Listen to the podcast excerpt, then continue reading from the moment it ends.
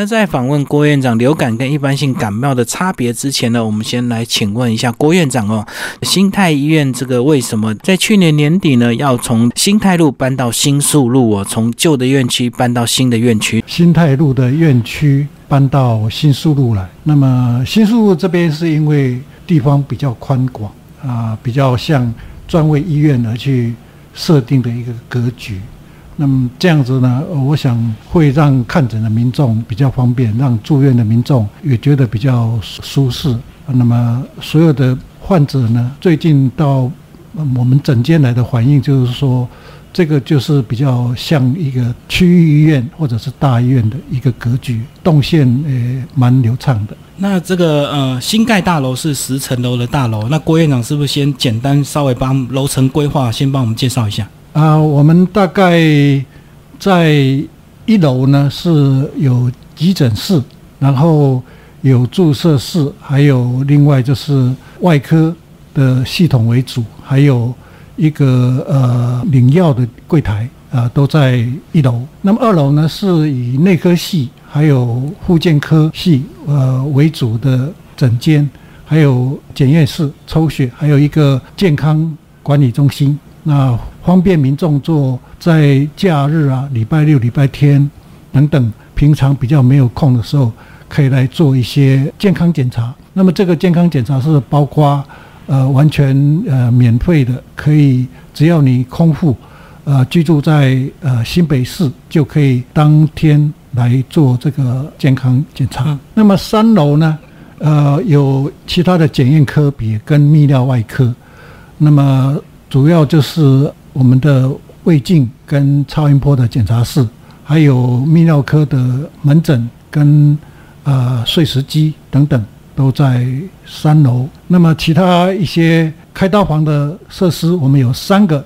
呃新的开刀房也都设置在三楼。那我们的眼科的诊查室也设在三楼。那三 B 是我们洗肾的一个中心。啊，主要是为了呃，是那个比较需要洗肾的病人服务的。那么，呃，目前呃已经规划有差不多两两区。那目前我们是先开放一区。我们的五楼呢，就是以病历室、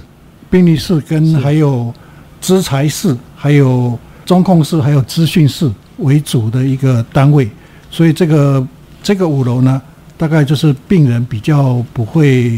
呃去到的一个单位了。那么另外还有一部分比较重要的是护健科。那么我们的护健科有儿童的护健，还有儿童的职能护健或者是语言治疗。那么同时还有成人的一些检查室，还有成人的各种护健的治疗。那么我们的护健科最近有引进一台全台湾。好像只有一台的，呃，那个专门做超音波跟那个可以把病人需要做那种，比如说我们这个需要做拉筋的治疗，或者是呃颈部呃需要做复健的时候，要用这种用这种拉扯的方式。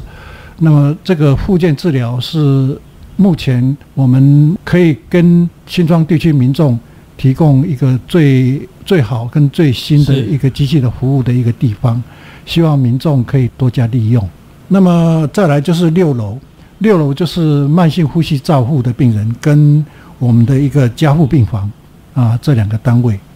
那么七楼呢是一般的内科系的病房，那么也一般的一些呃内科系的疾病啊，或者甚至有那个呼吸衰竭的病人，我们也部分放在七七楼的病房里面。那么八楼的病房呢，主要就是我们那个慢性呼吸衰竭的病人，啊，会有部分放在这个地方。九楼呢，比较像急性的病房，像外科的病房。那么一般外科的需求或者骨科有开刀的病人，会住到我们九楼的病房里面来。那么十楼就是我们有的会议室，跟我们的行政办公室等等，还有医师办公室等等。郭院长帮我们简单介绍完整个西滩医院这个新大楼的一个这个设计哦，就是一到十楼一个一个新大楼。那地址呢就位于这个新宿路一百七十六号哦。那接下来这个郭院长先稍微帮我们介绍一下，这个一般我们过去呃很多这个民众啊就医都喜欢跑那个医学中心。那是不是郭院长稍微帮我们介绍一下，其实医学中心跟地方医院到底有什么样的一个差别？那到底是我们自己要怎么判断，说我什么症状直接跑地方医院就好，不一定要大家都去挤医学中心这样？因为我本身以前也是在医学中心待了相当长的时间，我本身在台北荣民总医院。从呃民国大概六十七年一直待到民国八十一年为止，我在荣呃在荣总待了差不多快接近啊十四到十五年了。嗯嗯。那我我很清楚了解说，大医院里面可以做的，当然它的规模，还有它的科系，还有它的仪器等等。那么主要就是在地区医院筛检。只要不能够解决的问题，我们才需要往那个教学中心跑。因为实际上，假如你是一个很轻的疾病，或者是普通的一些慢性病，其实不必要一味的就是往医学中心跑。因为第一个，大概他的现在呃，目前他的这个挂号费就相当多，而且比较贵，你可能。到医学中心去一等就是一个早上，甚至要等到下午去，你还不见得能够看得到这个你的你你你的情况。那地区医院呢？一般来讲，它的方便性就是我们定位是在社区医院。是。那一般的呃慢性疾病啦，或者是平常的一些感冒啦，或者是或者是一些支气管发炎呐。或者是气喘呐，或者是胸痛啊，甚至糖尿病啊、高血压啦等等这些慢性病呢，实际上在地区医院呢，我们都有能力解决。因为新泰医院本身的啊这个医师的阵容呢，几乎都是从医学中心里面有了很多经验，然后才留到这边的。那么在我们新泰医院里面的呃，像骨科啊啊李玉新主任跟李世新医师呢。他们本身也已经有差不多有二十多年的经验了。嗯嗯，实际上他们每一个医师，其实在他们自己的相关的这种这个疾病的处理啊，都已经有独当一面的能力了。那当然我们会视病人的状况，那么在我们这边所做的检查，如果说啊他需要转诊到医学中心，呃，从我们这边直接转诊，那那呃会很简单的，你就可以找到人家帮你处理的。这种检查方式，或者是说你需要住院治疗，或者是更进一步的检查，都会当天比呃，可能你就呃很容易找得到这样的病房。那在我们医院的呃监护病房也是一样的。假如我们这边处理认为说啊，我们可以处理的呃都很让你满意，或者是痊愈出院，我们就会留在我们这个医院。那当然，假如说这个病情有一一些比较恶化的一些状况，我们需要转诊的时候，我们也就会护士尽快的在你要恶化之前，呃，我们就会想办法把你转到呃医学中心里面去。那这样子的，比你在外面呃医学中心的急诊室在那边等，可能好几天也等不到床位。那在我们这边的转诊呢，很快就会会先给你找到呃你可以转的医院。然后呃，我们就直接转诊过去了，所以你就不用在那边带床。所以来这个社区医院就诊的一个好处就是说，如果你们这边能处理，就能够用比较快的速度处理，不用等这么久的一个挂号数嘛，哈。那万一这个症状比较严重的话，其实你们也有透过你的机制，能够找到最快哪个医院能够处理，并且他有病房的，就直接转诊过去。是，就比起我们民众直接到这个医学中心去挂号，就要在等，甚至有些人在急诊室可能要等好几天等病房，就能够避免到这样的一个问题。所以这也是在社区医院这个看诊的一个好处。那我们今天主要就要聊这个流感哦。那刚刚这个呃院长也提到，其实像流感或者是一般感冒，其实在这个社区医院就能够处理，因为它并不是一个很重大的一个疾病，对不对？是。那是不是呃院长就开始来帮我们介绍一下？一开始我们先跟我们听众朋友稍微区分一下，到底流感跟一般感冒差别在哪里？诶，一般来讲，啊，流感跟一般的感冒呢，最主要的不外乎几个症状。第一个就是看你发不发烧，第二个有没有咳嗽，第三个会不会是有流鼻水，第四个呢，你可能有没有这个会呼吸困难、气喘的状况。那一般来讲呢，假如轻微的感冒，它并不一定发烧。那发烧的定义，我们是。大于三十七点二以上，我们就称为发烧。那假如说呃，你就假如是比较低程度的发烧，大部分就只有三十七点五、三十七点八，大概在三十八度以下比较多。那当你的发烧呢会超过三十八点五度的时候啊，这个时候呢，一般呃你要考虑到几种可能性，那就要看你全身性的症状有没有，会不会呃全身酸痛啊，或者是呃你有没有流鼻水啊？你还有没有其他的一些附加症状啊？比如说咳嗽一直咳个不停啊，或者是说痰的颜色呢变得比较啊是白色的呢，或者是黄色的呢，甚至是是绿色的呢，或者甚至是带有血丝等等，这个都会提供医师一个相呃有关的呃这个呃线索来判断你是一般的流感或者是普通的感冒。那一般的普通感冒呢，你不用心急。一般的普通感冒呢，假如发烧了两天，在家里休息，你就不要跑到外面去铺路，或者是甚至到呃呃学校里面去啊，因为我知道从去年差不多十月断断续续呢，啊学校就已经开始有 B 型流感在在流行。那假如是 B 型流感呢，它的传染性还是有的，虽然呃它本身呢，假如病人没有一些慢性病或者是免疫不全。或者是年龄太高，没有并发症的话，那一般的流感呢，在家里自己照顾好这种呃养养成好的这种卫生习惯，多喝温开水，然后避免呢把这个痰呢再传染给别人家。所以你最好是戴口罩，或者是把痰经过一个特殊的一个处理，这样的话就会很快的呃把这个感冒先给他克服。那一般的流行性感冒呢，它最重要的。就几个特点，不外乎第一个，他到最后一定会发高烧。那不发高烧的几乎很少啊。那个可能有些人免疫力不好，他发烧不起来，这个也有的。那发高烧、全身肌肉酸痛啊，那么可能他也是会有咳嗽、流鼻水的症状等等。那这类的病人呢，假如你超过三天以上还有这个症状持续存在，那我就建议你到医院来看这个医生。他会给你检查你到底是 A 型流感或者是 B 型流感。那么一般来讲，假如是检查确定以后呢，我们服用这种克流感的药物呢，应该在一天半到两天半左右，很快的就会退烧。那退烧下来，你还是需要待在家里休息，因为虽然你退烧了，但是它的传染力呢，应该还是会持续差不多一个礼拜左右。这个时候你还是不不适合。啊，到这种比较多人的场合，或者是到学校，或者是到公司里面去啊，这样子还是应该要，就是说，一般这个对于这个流感跟这个感冒普通的感冒的最大的差别性，就是说，他发烧的递延层次跟他的这个全身酸痛的这个症状，是不是有逐渐好转？假如他的病情是在减缓，那比较趋向于流感；假如他的情形没有减缓，反而持续或者甚至是加重，这个时候我们就要怀疑是流行性的感冒。那刚刚郭院长讲的这个一般感冒跟流感的一个差别哦，就是呃，主要就是以发烧跟这个疼痛的一个范围来区分哦。那我知道有些病患或者是有些听众朋友，他们很不喜欢去医院。那我们过去的印象啊，就是如果是一般的感冒，我们直接到西药房去买成药。那如果是流感的话，是不是也可以直接买成药呢？呃，流感买成药是成药只能退烧。那么退烧反而呃会遮掩掉你这个原来疾病的这个面貌。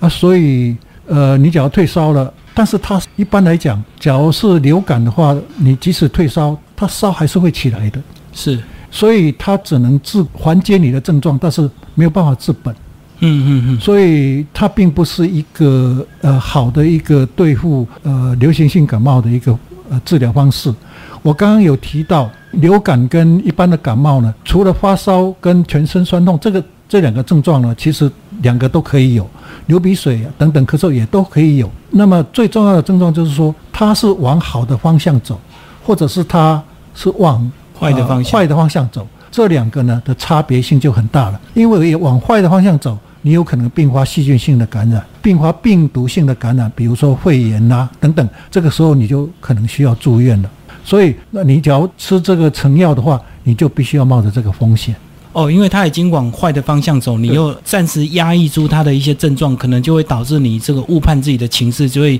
可能并发更多的这个症状，对不对？对那如果一般感冒的话，即使你不吃成药，其实呃慢慢的自己休养之后，其实一般感冒还是会慢慢的好。所以我们今天主要就来为听众朋友介绍这个流感了。既然它这么严重的话，那院长是不是一开始就帮我们介绍一下流感？其实我们过去常常听到什么 A 型、B 型啊，那流感到底有多少的一个呃病毒？呃，其实啊，病毒是你要细分呐、大概有一百六七十种啊，不止啊，可能一百七十多种。现目前，但是我们大部分的细分就是把它细分成 A、B、C 三种。实际上，现在在美国已经有发现 D 型的流感，但是因为 D 型的流感比较少会传染到人，一般还是只有在动物之间传染，所以我们一般呢也把它视同为 C 型流感。所以我们归类来讲，大部分最主要就是 A、B、C 这三种流感。那么比较重要的就是会传染给人的，大部分就是互相传染之间的会是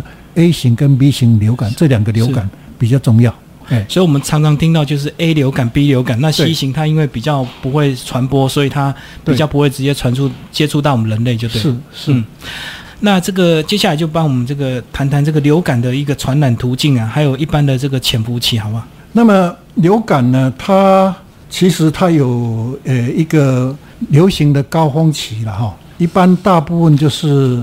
我们从秋冬之际季节交换的时候，就慢慢慢慢会产生这种呃会有类似这种呃流感的或者是感冒的症状会会出来。那我们实际上在去年一整年呢、我们都断断续续发现说，奇怪，怎么一整年的这今年不是不是那个已经是春夏，夏季理理论上是不应该有有 B 型流感的，但是这种散播性的病例还是有，还是不能掉以轻心，因为台湾的气候有的时候变异度大，然后你不小心感冒了，或者是外面还是有在群众聚集的一些一些这种病毒潜藏的一些场所，比如说，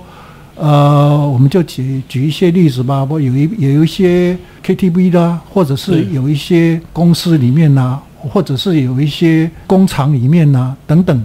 那么有一些污染物等等的处理不慎，那还是会把这些呃病毒会潜藏在里面。假如你有去接触了，你的手没有养成洗手的习惯，你会去不小心你就去碰触到，你去揉你的眼睛啊，它可能就从眼睛里面传染进去了。那有可能是从擤鼻子啊，你就从鼻鼻子里面进去了。你不干净的时候，你吃东西，你也就可能从肠胃道里面进进去了。那一般来讲，这个呼吸道的的病呢，一般大部分来讲应该是从呼吸道里面进去的。但大部分的呼吸道里面是经过鼻腔里面的感染，但是呢，有少数的病毒呢，它是可以经由这个眼睛，然后跟嘴巴这个嘴巴里面嗯啊，才通过经过你的呼吸道里面哦，会通从上呼吸道的感染，然后会递延到变成到下呼吸道的感染。呃，所以刚刚这个院长提到，这个秋冬是主要流感的一个高峰期嘛？那是不是意思就是说，这个病毒它它有这个潜伏期，它在春天跟夏天它是在冬眠，是这样的意思吗？然后到了秋天，它开始它才会开始比较活跃。啊、实际上病毒啊，它并没有所谓的冬眠这样的一个真正的状况了。那它实际上它是一直潜藏在某一个场所，那只是说你可能因为在冬天呐、那个我们一般来讲冬天的时候啊，你躲在室内有，或者是它的空气的流通性比较没有像夏天那么好，因为夏天至少也有风啊等等，那么可能湿气也可能会比较，甚至会更高一点。那在比较空气不流动，或者是湿度会比较低的情况下，这个是病毒比较喜欢的环境。那这样子的话，就容易引发病毒的感染。哦，所以夏天，因为我们常常因为天气热，我们会开窗，所以空气比较流通嘛。那在夏天湿度比较高，所以病毒就是比较没有办法在我们身上有作用，就对了。对啊，对，可能会比较不会有这样的一个作用。那流行性的几率也会比较少。所以，我们刚刚聊到这个有流感症状的话，那一般建议是大概是在流感一开始有症状就马上看医生，还是说，呃，他到一个什么期间才来看医生？这个哈，刚刚似乎有提到这个潜伏期的问题。对对对，实际上潜伏期啊，一般来讲，你得到病毒的感染，它的潜伏期。有的并不马上发病，但是一般来讲会它的潜伏期可以差不多一到四天左右。那呃有的时候它是慢慢慢慢发病的。呃，你刚开始的时候，你就可能会觉得说，哎，好像是哎怎么有点点流鼻水。那有的人一开始就一直流鼻水，是。那有的人是轻微的流鼻水，然后慢慢的开始呃出现喉咙痛的症状，出现咳嗽的症状。这是因为一你吸入的病毒量的多寡，跟你本身。抵抗力的这个好不好？还有你的卫生、个人卫生管理的习惯好不好？有的时候可能你假如说多喝啊这个温开水，你喝大量的开水，可能就把病毒尽量给给排泄掉了。是啊，那你假如说你是抵抗力比较好的、没有问题的病人，那么也许你自己的抵抗力。就可以克服到这种病毒的的感染，而不见得一定会很强烈的发病。可能你发病的时间很短，你只要治疗的很快。有有些人可能服了一两剂药，啊，病人就告诉哎，医师啊，你给我开一两剂，我我的症状就完全消掉，我就转好了。这个就是一般的，可能就是感冒了。那流感呢，一般来讲，可能就要比较要注意到，可能有的时候要用到克流感。那可能才能克服这个病毒的数目的繁衍啊！你假如没有给他对症下药的话，那么病毒的潜伏期可能会一直让你这个病毒在繁衍，所以你的症状就会呃慢慢一直在明显会明显出啊，会咳嗽啊等等，或者甚至流鼻水或者或全身啊酸痛的症状会很明显的展现出来。所以这样讲，就是说，因个人的这个体质不同，有些人他可能抵抗力比较强，所以他一开始即使他感染了，可能他自己经过一两天的休息之后，就会把这个症状压下去，就解除了，对不对？是的，是的，所以这个也不用太惧怕。就是说，呃，有些人如果抵抗力比较弱的话，他可能就会发病，就要就医哦。那再来就谈到说，即使他看诊之后，他也可能会并发其他的一些后遗症，对不对？是来帮我们谈谈大概什么样的体质或什么样的年纪，他会引发什么样的一个并发症？那一般来讲，哈，会引引发呃这种并发症的人呢，呃，我们大部分就是说他本身啊有一些慢性病在身上，或者是说。他的年龄的层次会比较高，呃，比如说他是六十五岁以上的老年人，或者是抵抗力比较差的一些呃一两岁的婴儿等等啊。那其他的就是，比如说你是住在这个安养中心的里面的这些一个长期的这种卧床的病人。那么其他的就是像有糖尿病啦，是，或者是你有在用类固醇治疗啦的一些呃呃疾病啦。或者是说你还有慢性阻塞性肺疾啦等等啦，那么这些类的病人呢，他本身的一些呃免疫的状况啊，可能都会有有稍微有比较有缺损。那这样的状况啊，假如你得到这种呃流行性感冒的时候啊，假如你不去治疗，那么它可能会有并发病毒性，刚刚讲到病毒性的肺炎。或者是呃续发性细菌的感染而产生细菌性的肺炎，那么甚至还有一些鼻窦炎，或者是甚至说气喘的发作，更加的气喘的急剧性的发作，或者是慢性肺疾的急剧性发作，变得会非常的喘，那那甚至会让你产生这种发干的现象，啊缺氧的现象，这个时候你大部分都需要住院治疗了。那还有少数的病人呢，比较少，可是也有一些。因为感冒而发生猝死的现象，那那就是说比较少的病毒感染，它可能会产生一些心肌炎，或者是呃类似这种影响到心脏这种呃血液呃，比如说这种呃心脏它本本身就有可能有问题的病人，是它可能会诱发心肌梗塞的发作。那有些人甚至于会让血压恶化而产生。呃，像中风之类的这种这种疾病，所以有人在讲说，这种感冒是万病之源的道理，就是在这里。所以这样也是我们的听众朋友，如果自己也要有一些警觉，就是说万一你流感你要看病的话，其实你也要提醒医生你有什么样的慢性病，对不对？这样才能够帮助医生做一个正确的一个治疗。是。那因为台湾目前的状况是，我们就很怕说得到感冒的病人，或者甚至得到流感的病人，还不知道你得到感冒的或者流感的严重性，那你工作的使命感又很很很重，所以你就会去。加班加班会造成什么现象呢？就我们就怕你过劳，嗯，所以经常偶尔你会看到说啊，病病房说啊，这个病人我突然间过劳，突然间猝死掉了。这个这个，所以我们就医师啊的立场就是说啊，这个这种命啊，实际上假如你自己有在做自我健康管理，你有常常洗在洗手，或者是你有常常在补充你的水分等等，那关心你自己身体的健康，呃，身体的健康是无价之宝。你假如是有注意到这个，而不要因为忽视了这个东西而产生过劳的现象。那这样子的话，你就可以避免到啊，你会罹患的这些比较严重的疾病的一个风险。所以就是说，假如你有轻微的症状，你就要自己能够判断说，到底你现在身体是什么样的状况。那如果你有慢性病的话，就更应该赶快积极的治疗，而不是说像一般人都会觉得稍微轻微的这个发烧或流鼻水没有关系，几天就好，自然就会好这样子。那接下来我们接着来聊聊，说我们要怎么样做才能够对抗这个流感？怎么样来去做一个比较自我的一个管理，增加自己的抵抗力，来抵抗这样的一个流感？那目前呢，呃，我我在想，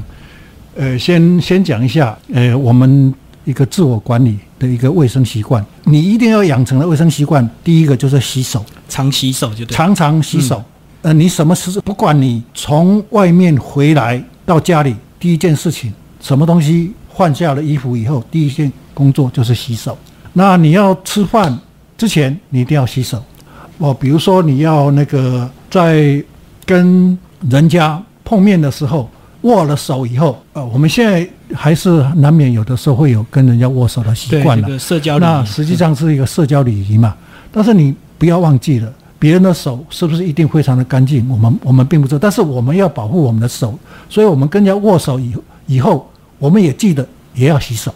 嗯，还有你要进入到你的办公室，你换上了你的工作衣服的时候，你要再去做第二件事情的时候，我希望你也养成洗手的习惯。那当然，你如厕做完之后，你自然就会洗手，对，啊，这个是一般人大部分都不会不会忘记的。但最重要的就是说，你从外面回到家的时候，第一件事情，千万你要记得要洗手。嗯嗯，哎，这是一个自我管理的第一个步骤。那么第二个步骤呢，就是你要喝足够量的开水。每天的开水量呢，假如你的活动力啊不是那么多的话，但是我还建议你说，一般的的这种开水的呃饮用量啊，一般是在一千五到两千。那要视你要看你的运动状况了。是，假如说你的运动量更大，那可能要要要加到两千五，或者是甚至到三千等等。啊，每个人都不太一样。那其他的一些自我的卫生管理比较重要，除了吸收以外，那就是说，万一你有点流鼻水，或者是你有过敏性鼻炎，台湾这种过敏性鼻炎的现象啊，根据这种学童的一些罹患率的调查，记得以前是百分之二十几，现在已经有的甚至高达百分之三四十左右了。所以台湾过敏性鼻炎的啊这种小朋友啊，或者是大人啊等等，相当的多，所以有很多咳嗽。实际上是这种鼻涕倒流引起来的。那你要记住，这个鼻涕里面是有充满可能是病毒，甚至你是鼻窦炎、慢性鼻窦炎，可能还有一些是细菌的感染。所以你在擤鼻涕的时候，千万记得你要用卫生纸。你要咳嗽的时候，千万你要捂着你的嘴巴，不要把这个喷嚏。喷到空中里面去，造成这个污染源，那就是养成一个良好的卫生习惯。就是说，不管是你流鼻水，或者是要打喷嚏、要咳嗽等等，希望你用卫生纸把它捂住你的东西，然后好好再把这个东西啊置到一个感染源里面的这个垃圾桶里面，养成这种好良好的健康习惯。这样既保护你自己，也保护你的家人跟你的同事。那刚刚这个院长提到是我们的一些自主管理，就是习惯要多洗手啊，然后要多喝水啊。呃，那在这个食物的方面，有没有一些食物是对流感有帮助，或是能够增加我们抵抗力的？一般来讲的食物呢，我们建议就是说，照一般的饮食里面呢，哦，我们大概应该是多吃蔬菜跟水果，是，然后肉类的跟这种鱼类，我们也可以适量的去酌取。那么蛋也是一个很好的营养的一个呃成分。那当然我们要补充营养，我们不要去暴饮暴食。一般来讲，你早早上吃的东西跟中午吃的东西跟晚上吃的东西，我们的建议就是说，你适当的去做适当的分配，就少量就是说多餐吗？尽量是用少量多餐，或者是就是说你正常的餐，你在正常的时间，你的餐不要隔得太久，不要说我早上一起来我饿肚子。饿了一个肚子，然后中午才吃饭啊，或者是说我中午吃的很饱，我晚上就不吃，或者是说哦。我晚上在外面应酬吃了那么可能好多的卡路里，可是实际上你要你要晓得，晚上是我们身体怎么样要休息的时候，你晚上的你任何的器官你都忙碌了一整天，那么你总是要让它减轻它的一个负担，嗯，所以我们并不希望说你在晚上吃太丰富的卡路里，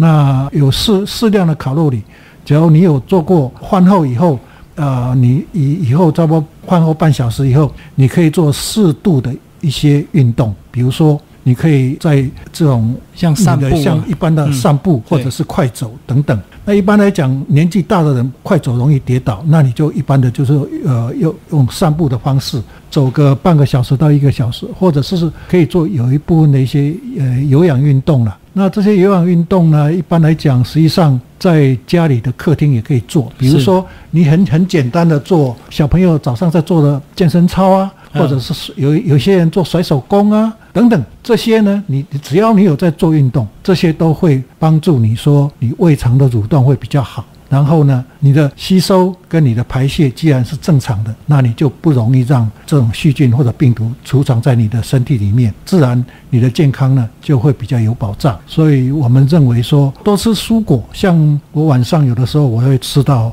两种蔬菜，然后三种两到三种蔬菜，我有的水果也会吃到四五种水果。那我养成这样的习惯，所以养生并不是说我我到了六十岁到了年龄以上才要养生，养生的习惯你要知道，我们年龄器官的退化是从有些是从四十岁就开始，哦所以你养成正确的饮食习惯，从年轻的时候就要养成。那最慢你四十岁就要养成这种适当的这种生活的这种做饮食习惯，这样才会让你的器官呢、延缓它的退化，让你说你的这种呃细胞啊，它的这种存活期啊会拖得更长。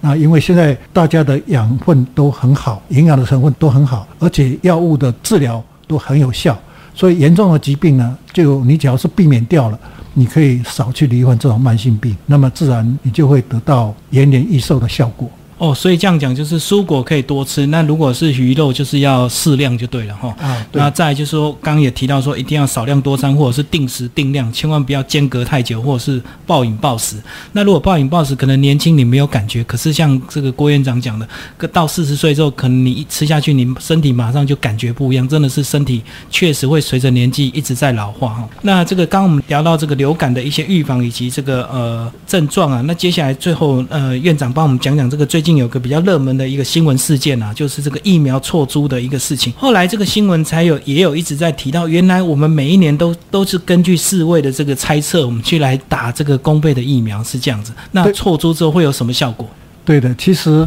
呃，我们比如说去年打的疫苗是前年他预测的，对，啊，比如说他预测你平常呢，他的那个，因为我们知道是 A 型流感是 H1N N1 跟 H2N2 这样以这为主嘛，对不对？对，然后 B 型流感呢就分呃三型猪跟那个维多利亚猪嘛。这个是我们在打的疫苗里面呢，就分三价疫苗。所以三价疫苗就是两个 A 型流感，两种型都有了。那 B 型它只压中其中的一种，比如说维多利亚猪嗯或者是三型猪，那它压的是维多利亚猪，那就是这样子加起来，可能就是它会减低它的效果，但是还是有效，它还是有交叉的效果，所以打疫苗还是有交叉的效果，虽然它的效果没有那么那么的好，但是问题就是说，它不能说有百分之七八十的效果。你打了疫苗也并不见得就是百分之百的效果，可能就会有达到百分之七八十的效果。但是你打错疫苗，至少还有百分之三十左右的效果是可以预期的。但是现在呢，呃，我很高兴说，美国已经呃，可能他们会决定说，可能从明年开始，啊，会有四价的疫苗。其实现在也有四价的疫苗，那四价的疫苗就是包括 B 型那两种，呃，全部含全部都含在里面的。但目前我们健保局哈对这种四价疫苗还是采取用智慧的形式，那这个是可以打的。假如说你认为说你要完全去避免这个呃流流感的侵袭的时候，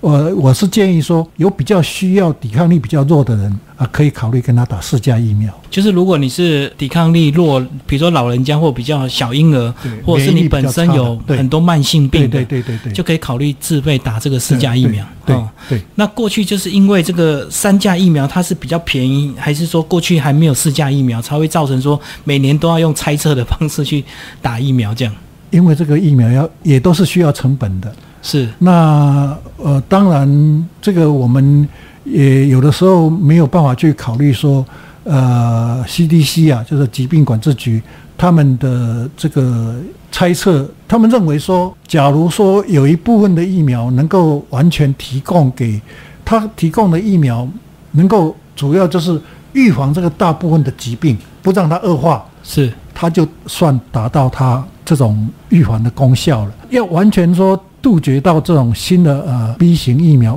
那实际上你知道病毒。也是一个很聪明的东西，会一直进化，它会一直进化，它会演变，它最后它也也会演化。你人类找到对它对抗的方式，它也会慢慢去演化。然后呢，比较会演化里面呢，大部分都是 A 型的这种流感。哦，它它里面的呃这些，因为我们分这种呃血液凝集素跟这种 N 就是甘酸胺酶，那甘氨酸酶呢比较容易受到这种，因为你这个。你感染这种呃类似病毒的感染，并不只有感染人呐，它可以感染禽类啊，可以感染这种家禽类啊。你假如家禽类它跟其他的一些动物又混种了，那它就很容易产生突变株。是，那这种突变株一产生出来，那世界上。可能就是你可能对那个突变株根本就没有没有所谓抵抗力，而这个时候你就又要去研发它的疫苗，新的疫苗是，所以并不是说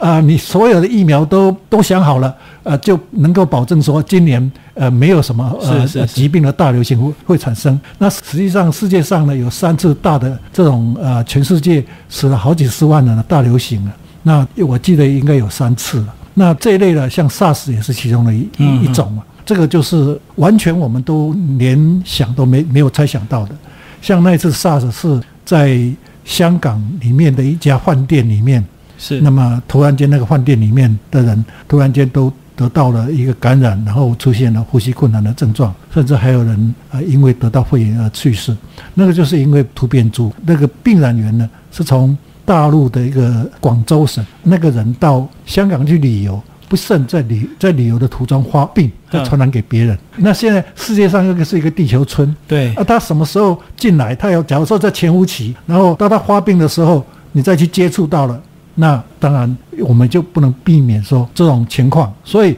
你讲到疫苗啊，我们可以有很多的想象空间呐。就是说，为什么说没有考虑到一定要用试驾？不是说没有考虑到，即使你有试驾，但是你可能克服到目前的一些问题。但是没有办法保证说，你打了这个以后，理论上比较轻的感冒还是可能会得。比如说冠状病毒，它可能没有在疫苗里面，是那那可能它还是会得到感冒嘛，对不对？那你假如说我打了疫苗，我就我我就是无敌铁金刚了，不会得到这种感冒了。那这种观念呢，不是很正确的。所以永远都会有新的这个病毒一直产生呢，所以疫苗的预估也是为了说怎么样来杜绝大部分的这个病毒。对对。那所以可能也是这个呃每一年都会去做这样的一个事情，很难说直接大家全部就打四价就好了，因为其实打四价，刚刚院长讲这个一般的感冒还是会得，或者是其他又有变种的一个病毒。好，今天非常感谢郭明龙院长帮我们聊聊这个流感的一些预防以及这个注意事项啊。